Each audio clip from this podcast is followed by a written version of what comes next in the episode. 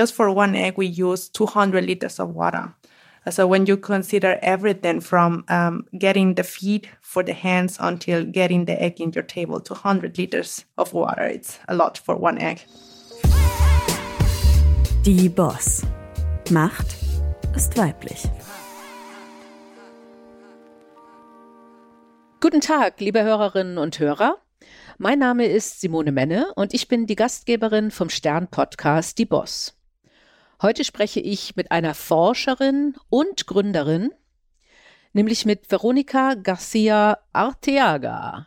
Sie ist äh, Lebensmitteltechnologin und Gründerin von Next. Wir kommen gleich darauf, was es ist.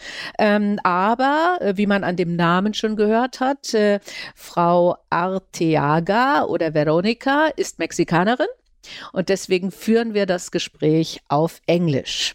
So I switch to English and uh, so I may say Veronica? Yeah, sure. Wonderful.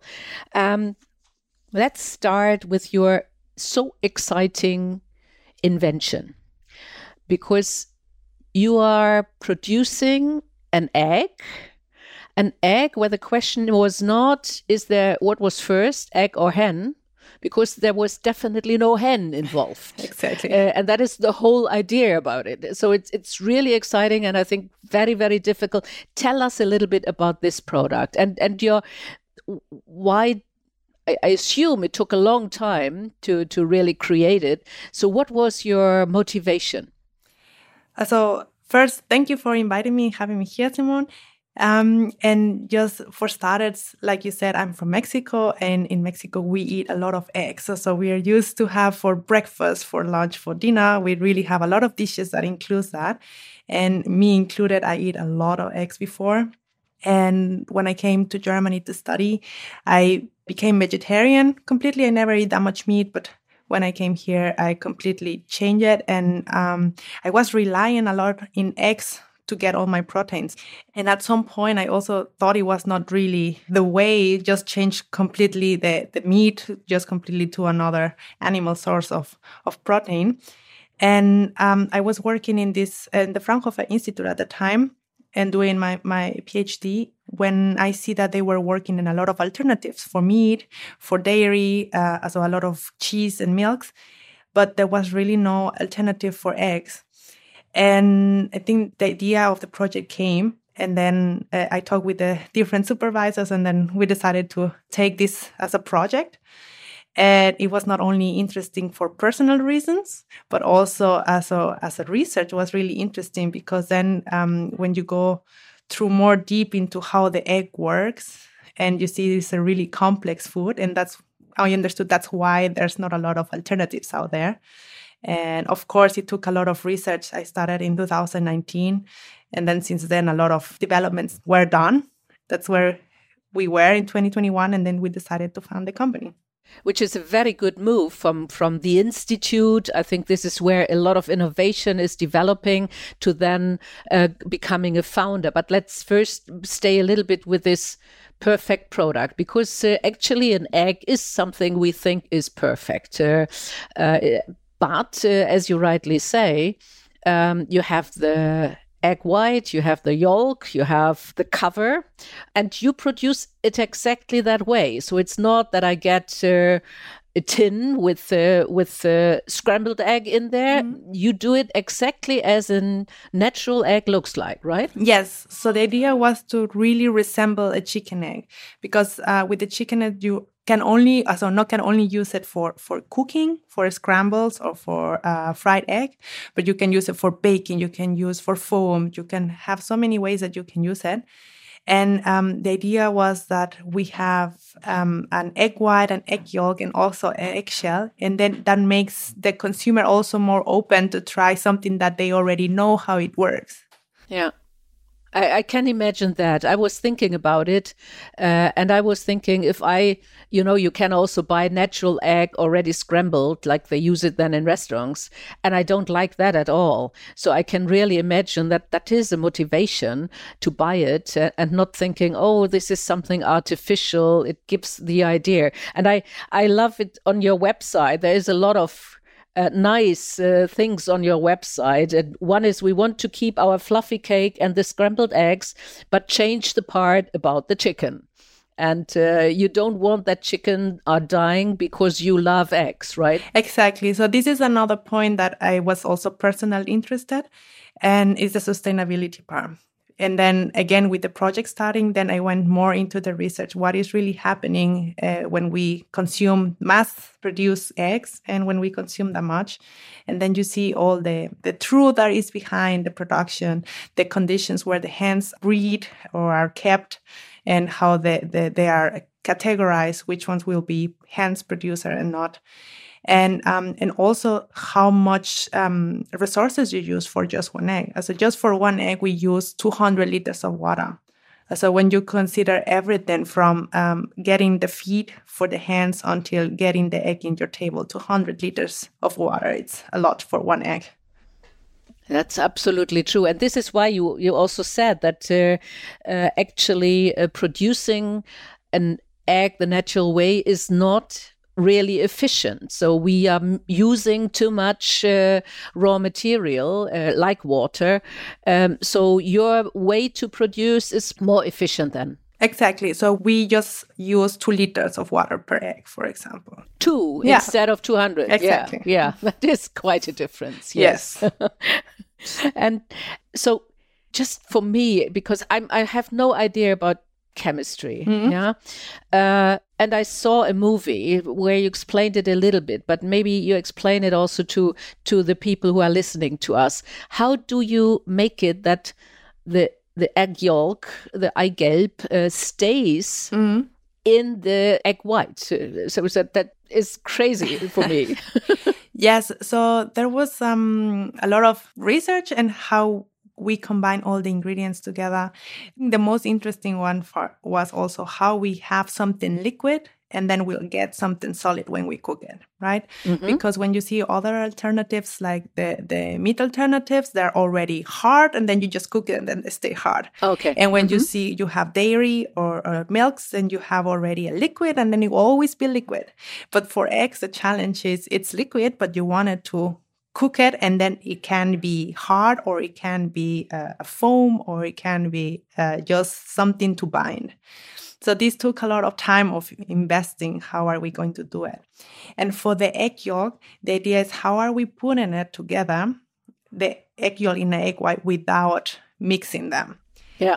Right? So we knew we needed to create a membrane around it and actually, I took some courses a few years ago of uh, molecular uh, gastronomy to make cocktails. Mm, okay, for example, it was very in, yes, when you had the small little bubbles exactly. and things like that. Yes, yeah, yeah. And I think a lot of people knows it now as a bubble tea right a lot mm-hmm. of these these uh, little bubbles are created and there's different ingredients that you can use are mainly algae that you use for this and um, that was the main idea that I thought. And then we tried different ones. And then we have one that creates it the nicest. So you need to have it as thin as possible. So when you eat it, you don't feel it, right? Because yeah. it's not like the one from the chicken egg that somehow disappears or like you don't really feel it at all. In ours, if you have it too thick, of course you will feel it. So we're trying to make it as thin as possible, but enough to protect the egg yolk not to move. And this is like a reaction. So you have one mineral and one algae component. And then what they do is as soon as they touch each other, they just want to interact. They start making uh, connections like a net. And that's how they create the membrane around it. Okay. Okay. And so you can also cook it and the yolk is still liquid and uh, and the egg white is hard like with a normal egg? Yes.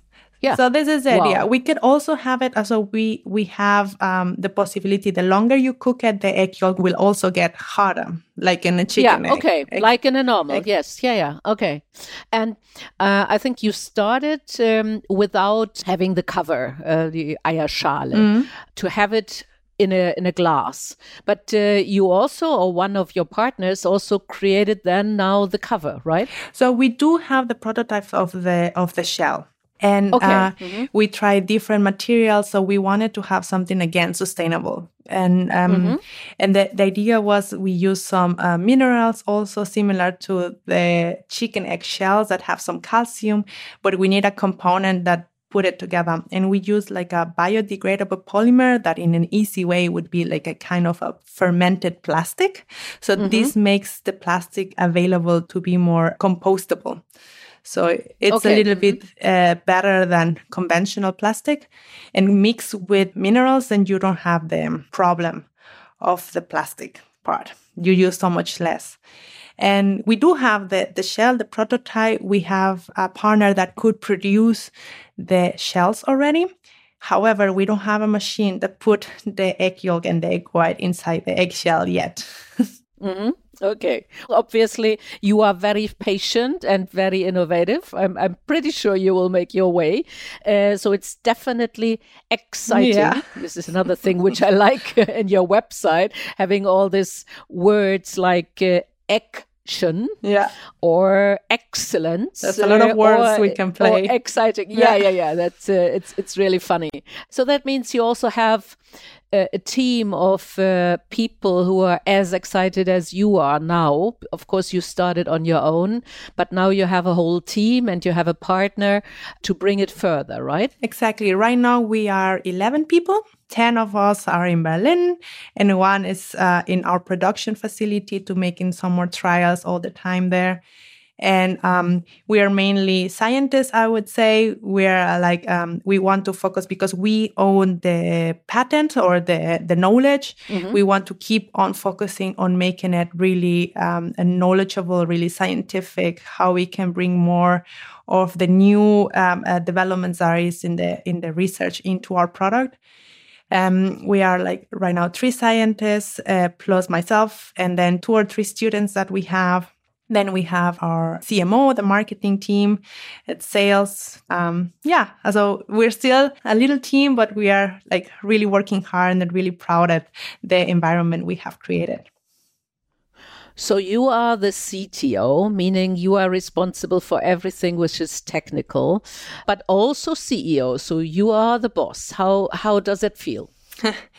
so it is um, interesting and challenging i would have to say. So my background is uh, has always been scientific more engineering part and uh, taking over the CEO position has definitely been a little or a lot more of learning.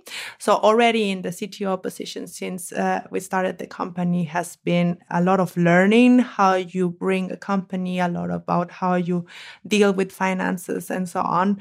But now being the CEO, then it's also the uh, how you deal with investors, how you really prepare the the strategy, and how you like bring the people together to a same goal and i think that has been the, the most challenging part how to learn all of it apply it but then also have some time to to be still in the in the lab or talking about science yeah, I recently just met uh, a lady. She is, is she is chair of a supervisory board, but she's also coming out of a laboratory, more mm-hmm. from the pharmaceutical side, and she says well, standing in the laboratory for me, it's really great and I'm getting calm. Is that the same with you? Yes, definitely. Especially, I love to do something in the lab on Friday afternoons when everyone is already gone, and then I can just take my time. And so, definitely, it's um, it's it's a good way. There's, of course, there's some days, and you need to do a lot of laboratory trials and when it's every day, at some point, it's also exhausting. But if you can take the time to be in the lab, but also being outside and come back whenever you need it, and it's a really good balance for that. So, but what can be the next idea then? Or do you have already new ideas?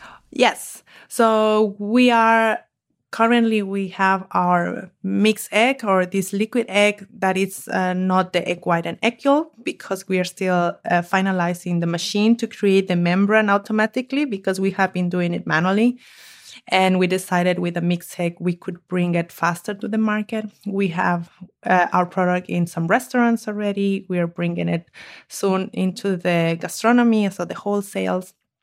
Uh, and then we hope we finish the machines soon so we can also bring this uh, Spiegelei to, to yeah. the market soon. And then from that, we have a lot of ideas on a portfolio for Neggst. So I cannot say that much of where we're planning, but we we really want to be like um a leader in all the category of egg. So whatever you can think of, it's made of eggs. That Neggst is also there. Okay. So you stay with eggs, though. You will not do meat. Right now, not. No. Right now, no. I think the idea, I think eggs are so complex that it takes a lot of effort to find the right way to do it. Mm-hmm. Because even if we have right now a good product, there's always room for improvement and there's always ways that we can make it better. And that's why we want to accomplish. Okay. So be, before we come to your career, one more question. How do you get the taste into the egg? So I, I understand now a little bit about the consistency and the liquid and the yolk and egg white part, uh, but it obviously you need a taste of an egg. So how do you get that? So, um, in the initial research that I did, I put some of this uh, black salt inside. So it's it's called kalanamak. It's come from parts of Asia, and in this case, it has a really strong sulfur smell and taste, or mainly st- smell. Um, I was putting this into the product. However, you need to put a lot because it's really volatile. So when you when you mix it and cook it, then the aroma goes really fast. So we had to put a lot. So we decided to take it out. So we don't have a lot of salt in our product because it's also not really healthy to have that much sodium inside. And then we were having a most neutral product and only um, advise our customers and whenever we send a sample to put it a little bit on top and then that gives it. We're working uh, with some flavor houses uh, on making a, like a natural flavor for our product. However, it's um, it's we really want something that is natural. We don't want to put something that makes the consumer to have some afraid of the product, and then that brings you the enough amount of egg flavor. So when you cook it in a scramble or in a fried egg, that it's right. But when you bake it or do it something sweet, that you don't have an egg aroma, right? So the balance it's a little challenging, but I think we are we are really working on that. But for now, we're staying to put in the salt on top. I understand. That that makes sense. Because I was having a question mark how much chemistry is in such a product? Because uh, um, obviously you need at least from this thinking side uh, it's it's chemistry. But uh, shall not be artificial but natural. And and that is uh, of course the the big challenge uh, to make it a natural product where natural ingredients are um, acting together on their chemistry way but uh, staying staying natural. Yeah Exactly. I think this was one of the biggest uh, also challenges because it, it doesn't matter when we want to replace uh, animal products and we just use whatever ingredient that people would not like to eat. So there's always a focus on clean label. Until now, there's always like um the clean label sometimes is a little misunderstood for a lot of people because they always say that no, they don't want e numbers or they uh, ha- want short list of ingredients. But it really depends on the ingredients, and um, a lot of ingredients have e numbers, even if they are natural, for example, right? And um, so in our case, we were focusing on that. So how we can make something that people we feel more or safe to consume, and uh, we use a lot of plant proteins that are already out there. There's a lot of research on other uh, alternative proteins are, sound really interesting, but they're still not allowed. In uh, at least in Europe, are not allowed. So um, although it's a really interesting for us, it's something that right now we are not uh, using. Um, and for example, all the minerals that we put into our product and all the we use in vitamins, choosing the right source of vitamins because not all, all of them are vegan or plant based, right? So it's um, it's a, a little tricky also to select so, ingredients. so you're you're constantly still doing research Uh, of course, yes. Yeah. This, this cannot never be stopped. I think my uh, scientific colleagues in at Neggst will say that we need even more research because sometimes we are a lot in the laboratory applying the stuff. But if we could, we would like to have even more time to do more research because every week there's so much more news on ingredients, more papers, how new ingredients or old ingredients can be improved or yeah.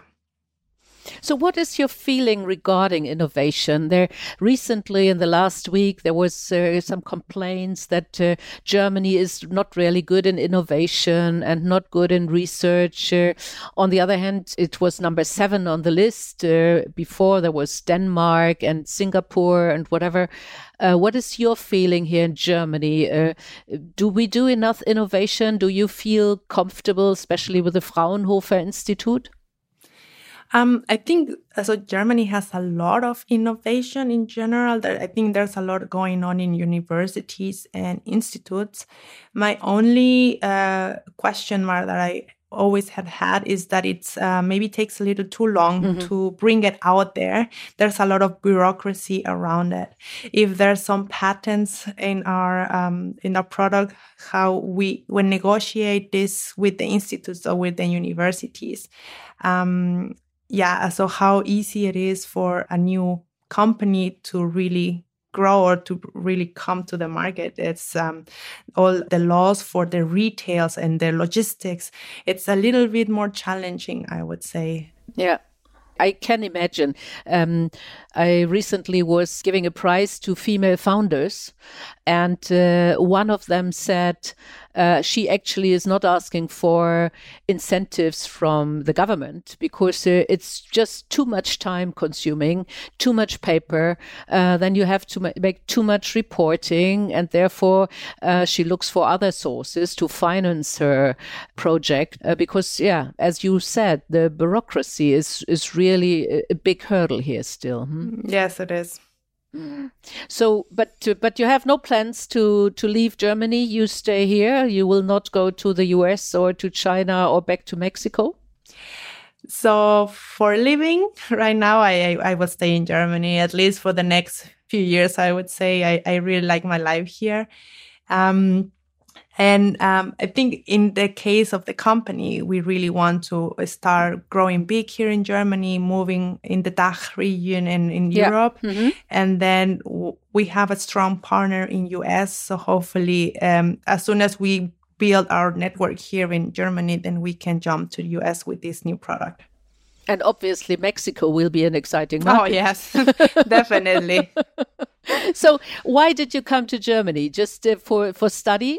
Yes. So mm-hmm. I came to uh, do my master in 2015, but I always wanted to come to Germany since I was a kid. So somehow I had the idea that um, Germany was really good with science and math and engineering. I always knew I wanted to study something of that.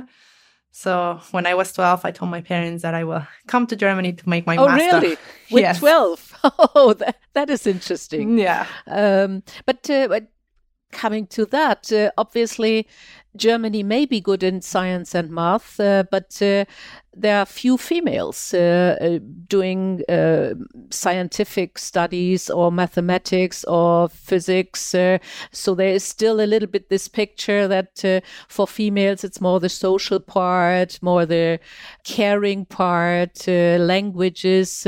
so is it different in Mexico, or are you, are you just the exception? No, I think it's the same. I think in, in Mexico, there's also all the engineering and science was mainly full with men.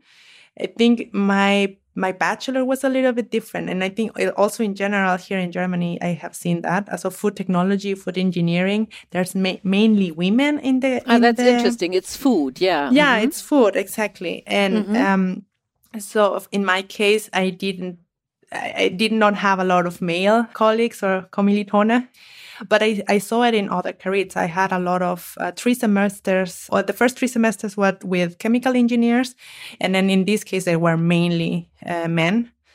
Uh, so you there you could see the difference really. Yeah. Um, but I think it's it's the same, and I think we are moving a little bit uh, away from it, but there's still you can see the difference. But in your team, there are a lot of young women, right? Yeah, I, I right now there's only one man in our company. It's a little bit the other way around. And the thing is, it's not that we just look for women. The thing is, when we post a job position, there's mainly women that apply. If not, it's the only just women that apply. So it's a really interesting yeah, you know, as you just said, I, I was I was studying um, finance, um, but uh, at the beginning, we shared uh, some uh, of our lectures uh, with uh, Ökotrophologie, which is Ernährungswissenschaften. And this were mainly female. You are absolutely right. So I think sometimes it's the framing, yeah, so that uh, women feel more comfortable when it's something about nutrition or food. As as soon as you call it chemistry, they are shying away and the male are coming. Maybe you should ask, uh, you should look for technician with a lot of chemical background. Maybe you can then get some male uh, people asking Yeah, for the exactly. job. sometimes it's sometimes it's really the framing. That's interesting. Yeah, as of, we had a few uh, a position for process engineer, and for this one was mainly men. You see, example. you see, it's Yeah. Mm. crazy. It's really crazy. We have to think about the wording uh, because uh, that that helps uh, to overcome the distances and and get a little bit more diversity. Yeah. So when did you leave Mexico? I came to Germany in 2015. I finished my bachelor in 2013. Then I was working in a big uh, food industry uh, for almost two years.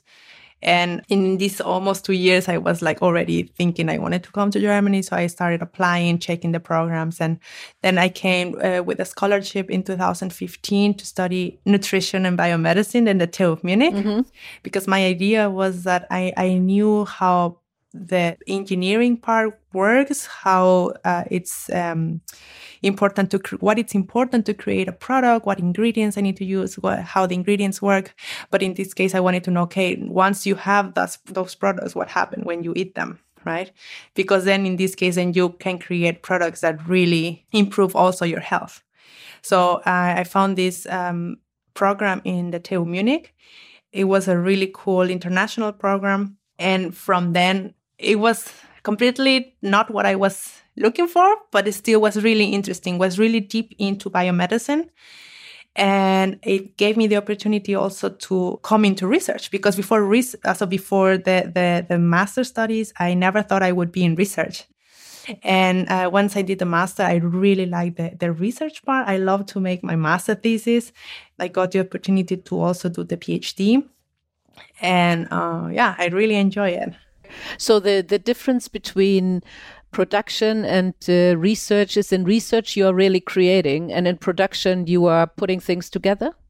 Uh, so both, I think it depends. So in production, it's a little bit more the the bigger scales. Once the product you have a, a, a the prototype already of the product that you want to bring, then you see okay how I can bring it, pro- producing a lot for for the people, right? And and then all the machines like take these little. Uh, divide the process in smaller parts and then take the parameters, fix everything. So see the whole picture how it will work. Because this is a point that I also saw when I was developing the egg at the beginning. So I started in the lab, right? So I only prepare maximum one liter of egg and um, it behaves completely different. I use some machines, but then when I went to um, even the pilot, then we just started producing 20 liters. The machines change, so the, the product changes also, and then you need to adapt a little bit your recipe. You need to adapt the product, the product. And now when we went to produce one ton, completely again it changed a lot. So it's playing around how it's from the little product that you have, how you can really make sure in the big scale you will have it in production. And I thought I would only want to be there to fix the last problem. But I thought now in the research, I see how important it is to have a good base. And then I think right now it's interesting to have the overview for everything because right now it's what I have the, the overview from the lab, then pilot, and then big scale. I see your face and you really like it. I can Yes. tell all our people listening, uh, you, you really love it. And I think that's the good part being the CEO and being the boss. Uh, uh, and uh, so you are also being part then of creating the machine for the cover, for example? Yes. Okay, okay. Yes. So it you was make the whole thing. Yeah, yeah. I was in a, a meeting for this two weeks ago, and there were six men and myself in the meeting. Mm-hmm. and it's it's so interesting because I mean the conversation maybe it's it's good, but I don't know how the conversations of these topics will be with women also inside. If there's other other other views, because right now it's not that we think completely different, but the way they're expressing of the way of how creative it's a little bit different, I would say, and then we take other considerations also. And uh, sometimes I miss this. A lot of when it comes to talking about processes, production, machines, it's mainly men. Yeah. Yeah, yeah, and uh, you are totally right. Uh, the way how you discuss things are changing if it's if it's a mainly male or a mainly female group. So this again, this is why I'm really an advocate for diversity uh, because I really think getting both together obviously brings uh, more ideas and a different way of discussion. Yeah, yeah, yeah. That that is absolutely true. And still, uh, we do not have enough uh, female engineers. Yeah. Mm. So, but that means as a child, you were not the researcher. You were not uh, already mixing things together in the kitchen of your mother or whatever. No, I never really liked to cook actually.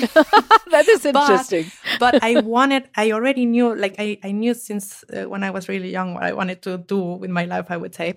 Because um, I also, when I was like 11, 12, I decided I wanted to do engineering or something. Mm-hmm. At 12, 13, I had my first chemistry class and I love it. And then I find out there's something about food chemistry and food engineering, and that's it. I never change after that. The only thing is, um, uh, and or what I decided this is because I was always eating breakfast by myself in the morning while my sister and my mom were getting ready, and I always had cereals. And you know the cereals box you always uh, there have some games in the back, so I always finish the games in the first seat. But then um, I always changed and read the, the ingredients and the nutritional table. And I was always wondering how do they know how to produce this cereal from these ingredients? And how do they know how much protein, how much, how much carbohydrates? So for me, was super interesting how it is really made from the production. Not really in the kitchen. I never really liked to cook, I would say, but yeah. Okay, so you you want to understand where it's coming from, but not necessarily use it. The, the, although you have recipes on the website, uh, yeah. but uh, it is important. Yeah. But I mean, uh, no, for for me right now, of course, uh, we we need to understand how how to use our product. I mean, yeah. because the idea is that we can use it as we use chicken eggs, so it makes it easier for for everyone to eat it. Um, it was just for me as a younger person I never like to cook. Right now, as uh, uh, since I came to Germany, then I had to, or since I started working uh, in Mexico, I already live by myself, so I was already cooking for myself, and uh, and then here in Germany, then it's also, and now um, I, I, just got married also, and then since we live together, I I'm mainly like the one who cooks, but I think my husband helps also a lot, and then we've been developing this vegan lifestyle. He was super yeah. Uh, meat eater when I met him, and okay. now he's also. You uh, convinced him. Well, actually, I never. Um, I I try never to impose these ideas. I think these should come from oneself, and uh, I mean, of course, I he has me and then I can give him some advices and I can tell him the reasoning behind some stuff. And at the end is his decision or like in general, for every person they have their own decisions to change. Yeah, yeah, sure. And until and right now then he decided to to reduce his meat consumption also. And then we've been cooking together, making new recipes. So so it's interesting. So it's going a little bit into the direction of being a laboratory in a kitchen to find oh, out yes. what is what is a good vegan recipe. I did uh, also try uh, several things uh, because I was uh, a meat eater, and now I found out how how delicious uh, celery can be and uh, how complex it can be when you use different ways to really do it either in the oven or cook it or use it with with oil. So so it is a little bit like a laboratory, I think. Yeah, but, it but it's uh, it's it's it's also a lot of work. Uh, yeah, and. Uh, and actually, uh, unfortunately, a lot of people prefer to have this high industrialized uh, food, uh, which which has a lot of sugar and whatever in there, right? Yeah, I mean, and like I said, I really like this industrialized production of food mm-hmm. but the important part is i think we are learning so much about nutrition and we're learning so much about what it's good for our health what not but also i think that the food industry is all, also already looking into that because i think they see the consumers are more concerned um, and in general, because I'm a food engineer and I know all this process, I will never like shame products, I would say. And it's not meaning that uh, you should never eat a lot of one thing, right? Yeah. So mm-hmm. if you're eating processed food, if you eat it every once in a while, every even a few times a week, it's fine. It's also like eating chicken eggs. It was not fine for me to eat two eggs every day for a long time, right? Or meat every day. So it's just eating in moderation. That's my my motto, I would say. Okay, um, yeah. Let's uh, let's come to further the development of your company. So first of all, you did start in a big food company, and uh, then you studied. Fine. Was it clear from the beginning that you wanted to be a founder, and uh, or would it not be sometimes easier to go now to another big company uh, and working there and make a career there? Um, I think it depends really, uh, but I, I, already knew how it is working in a big company, and I some things of it I liked it a lot, and I think I learned a little bit more what I didn't want to do. So that job it, it was interesting, but I didn't want to do it anymore or I didn't want to do that. And actually I always wanted to have my own company at some point. I never I never knew of what and and when. Uh, but I have both of my parents have their own uh, companies. And so I always grew up with them, like having their own schedules, like having people uh, working for them and like see how stressful it was, but how uh, gratifying is at the end yeah. when you accomplish stuff. And so in my mind was always the idea I want to build something one day. But actually, I never thought it would be uh, a vegan egg. But it's interesting how how the things are moving in the, in the what direction. matching together because you're obviously very very decisive kid, saying already at twelve I want to come go to Germany, uh, and uh, having this role models with your parents, saying I want to be an entrepreneur, uh, and and finally coming that bit together with the food, which was also very yeah. early. Um, and, and now it's the egg. So how big do you want to be? With the company. So we yeah. really, we want to be the leading company of all alternative egg products at the beginning. We'll see what it goes afterwards, but there are so much things to do, I guess, in the egg environment still. And we want to be uh, the, the leading not only in these two component egg, the egg white and the egg yolk, so the, the resemblance of the chicken egg, but also in this mixed egg, but also in this I don't know, different sauces. With our egg, you can make a really nice Hollandaise sauce. And for oh, example, right oh, now there is asparagus. asparagus. Yeah, yes. it's asparagus yeah. time, and you cannot find an Hollandaise sauce in the supermarket that is vegan, right? Can I buy it already? Uh, they no. we wish. So we're we're so these are like little ideas that we have, and um, because there's so much need for it, I would say, and there's not a lot of options out there. It's just the convenience part of the products also. Mm-hmm.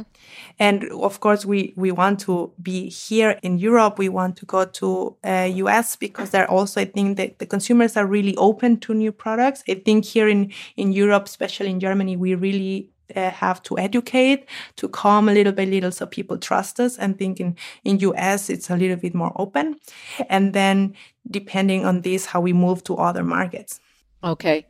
Uh, so at the moment, uh, you cannot yet sell, but uh, you finance yourself because uh, people are believing in you and believing in that market. Yeah. So like yeah. I, mm -hmm. like I said, we have some customers for the mix egg for this mm-hmm. liquid mm-hmm. egg already.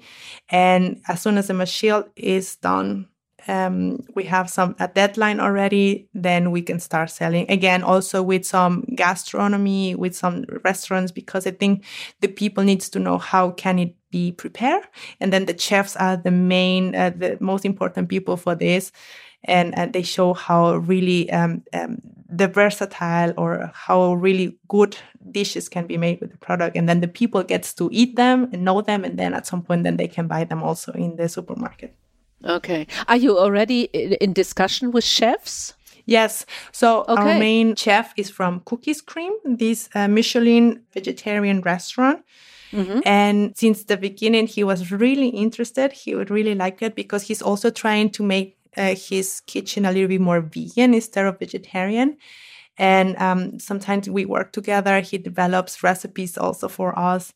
He also is actually an angel investor from us. He he invests in some money, and I think having a Michelin chef in our side it gives us a lot of empowerment because then he believes in us, he believes in the product, and then I think people then can relate to that. Yeah, that, that is that is really great because obviously he understands a lot from food, but also from good taste. I never thought about that, but that, that's very important in an early mm. stage. Yeah, yeah. Um, we have to come to an end, and I always have some questions at the end. One is: Is there a question which you cannot hear anymore because everybody is asking you that question? um um, maybe it is the one that how did you come with the idea? yeah. yeah. How did you come to make an egg? Yeah. yeah. But um, I mean, it's it's it's normal. It's not that, but I hear it a lot, a lot. Mm-hmm, mm-hmm, mm-hmm. And uh, are you tired to answer it? No, I think no. I like to tell the story. Mm-hmm. Yeah. And I also have one other question. Of course, you are still very young. Um, but um, thinking about some 60 years further, and you're then writing your autobiography, or mm. you're telling your grandchildren uh, about uh, your life, what would be the title? this is easy. I have it already. oh, really? yeah. So um, I actually told my told my dad already about this. Um, it's it's we'll call in Spanish. It's tu échale ganas. It's a phrase my dad told us a lot uh, because his mom told him once. The story is that, um, or I can tell a little this story. Hopefully, yes, my please, dad doesn't please. get angry. but um, so when he was a kid, my grandma was always saying that um, my uncle, the brother, was the blonde one and he was a nice blondie. And then there was our other uncle that was the handsome. And then my dad asked him, and what am I? And then my grandma said, yeah, you need to work hard. Oh. so, and, and in Spanish, a little bit translated uh, in a way, it was like tu échale ganas. Mm-hmm. And, and then whenever we have a situation that we are like uh, when we were at school or uh, in the uni or now that sometimes I have some struggles and I talk with my dad, he always tells me this. So in a way, if I would write a book, it would be about that. yeah, I can imagine. So yeah, this is how how you were brought up to really achieve things, and uh, and and but obviously also uh, with parents that uh, foster you in a way that you could develop that, that yeah, much. Definitely, and, I think it, that's really important. I think it's mm-hmm. it's hard to achieve or to push yourself alone. I think it's possible, but it's a little bit more complicated or challenging if you don't have the parents that are also supporting that from the beginning. And they like your idea, obviously. Yeah, yeah. they're they're still a little like uh, they're still not completely changed to to plant based. They are reducing the meat consumption, especially now with getting older and and they they see they need to to change. Um, but I think for them being so used to it for a long time, a lot, especially in Mexico, a lot of eggs, a lot of meat, then um, changing has been a little bit more complicated. yeah, but it's fine. But uh, it's not only that they change their their lifestyle and what they eat, but also the way how you su- they support you in in what you are doing, right? Yeah, of course yeah yeah. And and that is so important i think that uh, you have really uh, support in, the family or in the friends uh, because there there were obviously there are always times where something is not so going so well right? oh, yeah. And, and, that's a lot of times like that. Yeah. So so how do you how do you handle that phases? Um i think it's um it's especially I, I don't know in in general in research, I think at PhD, it's a good example of that. There's a lot of experiments that don't go the right way. And also in product development, you think uh, you will get some results because you really thought about the ingredients or the experiment that you wanted to do. And there's even weeks that nothing is going the way you want. And then it's just frustrating. It's annoying, but um, it also gives you the time then. So you need to take the time to step back a little bit, see it from another perspective, and then come back. I mean, they're really bad days, I would say, but the idea is that it's allowed to have those bad days, but then just come right up afterwards. And, yeah. Okay. Okay. Yeah. Yeah. There's there's a moment that you really think if you're if you have to give up because it's just so frustrating. But yeah, better not give up. Just take a break and then come back. Okay, that that's very good advice and uh, a good uh, last sentence for yeah. the end. Thank you so much. I'm really looking forward to, to buy your product or go to a chef who prepares one for me. Uh, so uh, please don't give up. Continue to be as as uh, well positioned. Thank you so much. Thank you, Simone, for the invitation. Ciao. Ciao. Liebe Hörerinnen und Hörer, Sie kennen das. Zwischen zwei Podcast-Staffeln gibt es eine kurze Pause. Und die steht nun auch bei Die Boss an. Wir sind jetzt also kurz mal durchatmen. In dieser Zeit freuen wir uns auf Ihre Themen und Gästewünsche an dieboss.stern.de. Abonnieren Sie unseren Podcast, dann werden Sie automatisch erinnert, wenn wir Anfang Juli mit der neuen Staffel starten. Wir freuen uns. Die Boss. Macht ist weiblich.